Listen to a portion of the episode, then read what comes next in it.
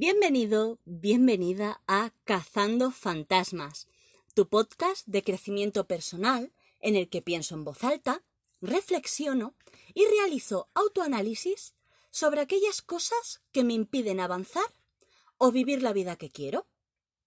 Si has escuchado los episodios anteriores, ya sabes que para mí los fantasmas son obstáculos o barreras mentales que suelen aparecer en mi vida en forma de pensamientos, creencias, hábitos y comportamientos que no me ayudan para nada.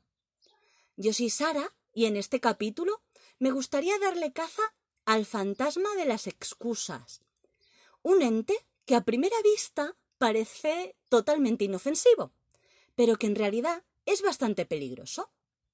¿Por qué? Porque tiene mucha labia. Disfraza sus mensajes de impedimentos o justificaciones razonables para que no hagamos algo que tenemos que hacer o para que no dejemos de hacerlo según sea el caso. Hay personas que abren su mente y se hacen amigas de este fantasma. Personas que eligen no, esforzarse o que prefieren esquivar cualquier tipo de responsabilidad. Pero se cuela sin permiso en las cabezas de personas que, como tú y como yo, sí queremos cumplir nuestros sueños, queremos eh, alcanzar nuestros retos o tener éxito con nuestros propósitos. Así que, si hace tiempo que notas que por más que insistas no logras conseguir aquello que te propusiste, Amigo, amiga, te tengo una mala noticia. Tienes el fantasma de las excusas contigo. La buena noticia, porque la hay, es que todos podemos aprender a detectarlas y a deshacernos de ellas. Así que ponte tu traje y tu mochila de cazafantasmas, que ahí vamos. Para descubrir si lo que decimos es una excusa o un motivo real, tenemos que hacernos preguntas y sobre todo ser sinceros con la respuesta. A mí me está ayudando preguntarme estas cosas. ¿Lo que digo o pienso va encaminado a obtener gratificación instantánea? Me refiero a pensamientos del tipo voy a tumbarme un rato en el sofá a descansar y luego ya si eso ir al gimnasio y al final no voy. O voy a entrar un momento a Facebook y después cocino y después me paso una hora haciendo scroll y termino calentándome una pizza congelada. O voy a comerme lo que queda del pastel de chocolate para no tirarlo. Y ya empezaré la dieta mañana. Hoy es el pastel, pero mañana será otra cosa. Al aplazar la acción, ¿estoy evitando sentir miedo o cualquier otra emoción difícil? Miedo a no hacerlo correctamente, miedo a fracasar, a lo desconocido, a la inseguridad, a la vergüenza, a la frustración. La lista sigue, ¿eh? ¿Estoy sobreestimando mi productividad o mi motivación futura? A ver, si a día de hoy no me veo haciendo eso que planeé hacer, pensar que lo haré en otro momento porque tendré más energía, más motivación o más lo que sea, no tiene ninguna lógica. El mejor momento para hacer es ahora. ¿De verdad creo que mañana será diferente? Después lo hago, lo haré mañana, empieza el lunes. Todo esto te suena, ¿no? Son cosas que al menos yo me suelo decir para posponer acciones que me resultan pesadas o difíciles. ¿Lo que estoy diciendo me autolimita de alguna manera? A ver, Sara, Sara, ya hay bastantes obstáculos en el día a día como para que te pongas más. Y eso también te lo digo a ti, ¿eh? ¿Hay algo que yo pueda hacer? Cuando pienso que no puedo hacer algo porque son otros quienes tienen que hacerlo o es la situación la que tiene que cambiar, me estoy paralizando. Por eso, preguntarme si hay algo que pueda hacer, por pequeño que sea, pone la pelota en mi tejado. ¿Existen otras opciones? A veces Veo que pongo excusas porque creo que es lo único que puedo hacer. Pero, ¿es eso cierto? ¿Puedo enfocar la situación desde otro punto de vista? Si después de mucho pensar o de preguntar a otras personas veo que no existe otra opción, puedo aceptarlo y tengo la conciencia limpia de saber que al menos lo he intentado. También me sirve para deshacerme de ellas ser honesta. Una excusa es una mentira disfrazada de verdad. Y no hay peor cosa que mentirse a uno mismo. Aclarar mis prioridades. Cada vez que me digo no tengo tiempo o no es el momento, lo que en realidad me estoy diciendo es no es mi prioridad. Replantear mis metas para que sean realistas y realizables. Una cosa es querer superarme día a día y otra muy distinta es tan es ser tan autoexigente que las metas planteadas sean inalcanzables. Estar preparada, saber cuáles son las posibles dificultades que me puedo encontrar, hacen que piense en maneras de superarlas. Cumplir con lo que prometo. Mi autoestima noto que se refuerza cada vez que hago lo que dije que iba a hacer, sobre todo si son compromisas que adquirí conmigo misma. Ser disciplinada. Está claro que la incomodidad es pasajera.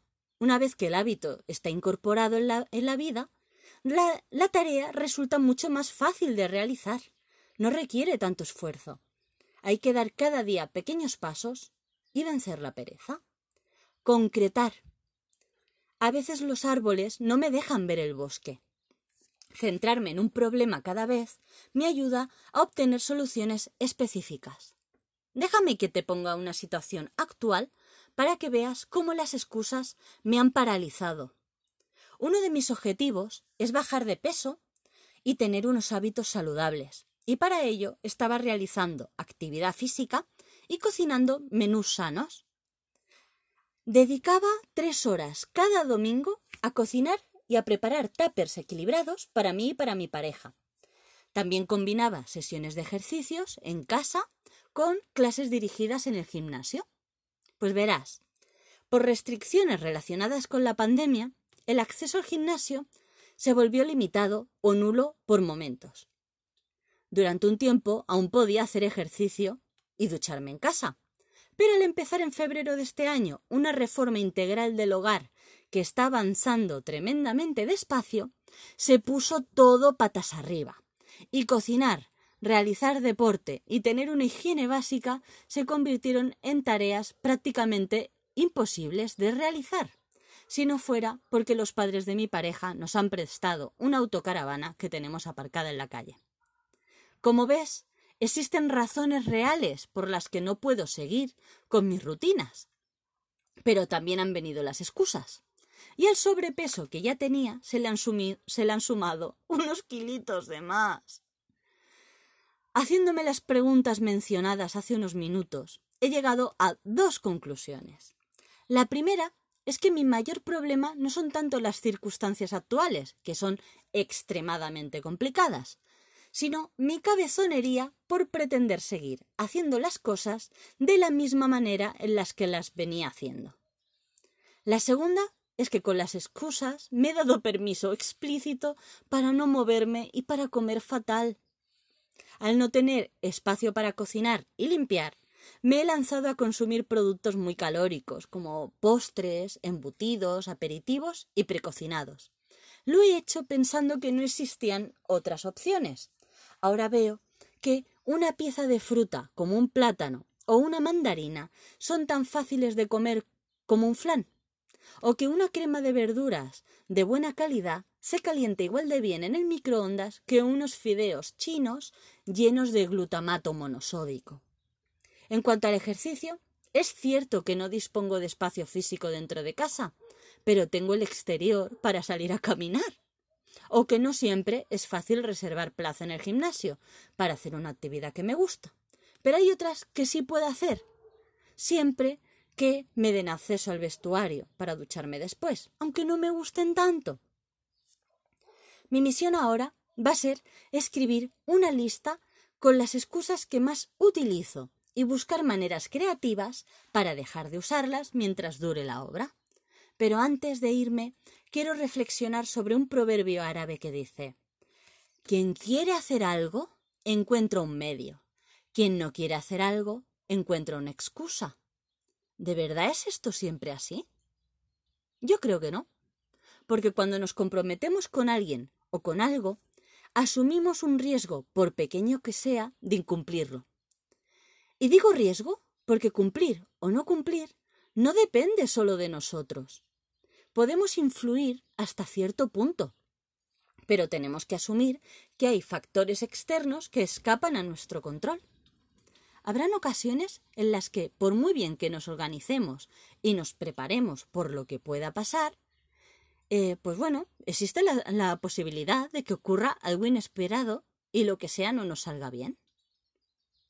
Con esta última reflexión acabo el episodio de hoy.